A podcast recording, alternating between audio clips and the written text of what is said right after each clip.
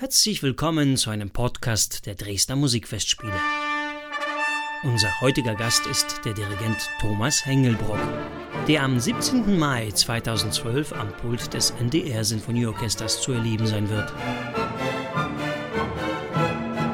Seit September 2011 ist Thomas Hengelbrock Chefdirigent dieses traditionsreichen Orchesters.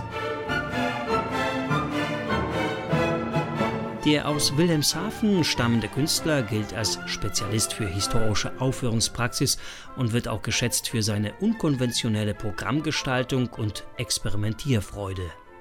Thomas Hengelbrock ist außerdem ein leidenschaftlicher Forscher vergessener Meisterwerke, die er schon mehrmals in Dresden aufgestöbert hat. In Dresden gibt es eine meiner absoluten Lieblingsbibliotheken, die Sächsische Landesbibliothek. Da bin ich schon vor, weiß ich, drei Jahrzehnten. Schon als Student habe ich mich darum getummelt mit der wunderbaren damaligen Leiterin, Frau Landmann, die mir da so manchen Schatz gezeigt hat. Habe da also wirklich Tage und Wochen zugebracht, viele von den Schätzen da begutachtet, auch viel von dieser Musik dort aufgeführt. Bin auch in Dresden schon aufgetreten, schon mehrfach mit anderen Ensembles, meinem Balthasar Neumann Chor und Balthasar Neumann Ensemble und freue mich jetzt ganz besonders, das mit meinem neuen NDR Sinfonieorchester dort machen zu können und dort dann auch einen fast Dresdner Komponisten aufführen zu können. Sofern man bereit ist, Robert Schumann als Wahldresdner anzuerkennen, meint Thomas Hengelbrock. Bei seinem Konzert in der Semperoper wird er neben Schumanns dritter Sinfonie auch die erste Sinfonie von Johannes Brahms dirigieren. Besteht zwischen den beiden Werken eine besondere dramaturgische Verbindung? Nein, das kann man nicht sagen. Also ich denke, dass man Schumann und Brahms in jedem Fall kombinieren kann, kombinieren soll. Wie hat Hölderlin so schön gesagt, es gibt so bestimmte Brüder im Geiste, auch sogar über die Jahrhunderte hinweg. Und ich finde, wenn man einmal verfolgt, wie sehr gerade der junge Brahms unter dem Einfluss von Schumann steht, wie sehr er dann beispielsweise auch in seinem Requiem Schumann geradezu zitiert und wie immer so auch der Geist, die Spiritualität dieses ganzen Schumannschen Hauses, da gehört ja auch die Clara Schumann dazu, beim Brahms eigentlich lebenslang präsent ist, dann finde ich das eine sehr schöne Kombination eigentlich.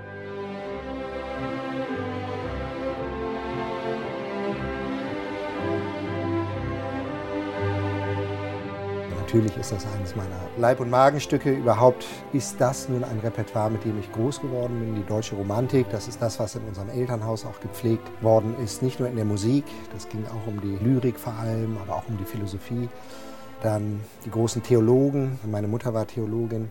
Also es kreiste sehr um die deutsche Romantik eigentlich. Und das ist auch die erste Musik, die ich als Geiger dann leidenschaftlich gespielt habe, um das mal so zu sagen. Also auch das Mendelssohn-Violinkonzert, das Brahms-Violinkonzert, auch das Schumannsche, dann natürlich Tchaikovsky und all diese romantischen Violinkonzerte, die waren mir schon sehr nah. Welche Klangvorstellungen möchte Thomas Hengelbrock mit seinem neuen Orchester verwirklichen? Ich finde, dass das NDR-Sinfonieorchester einen ganz, ganz besonderen herrlichen, warmen, dunkel getönten, vollen Klang hat. Und der ist in vielen Werken und vor allem in Passagenweise natürlich eine ganz, ganz herrliche Sache, wenn wir das pflegen und auch weiter ausarbeiten.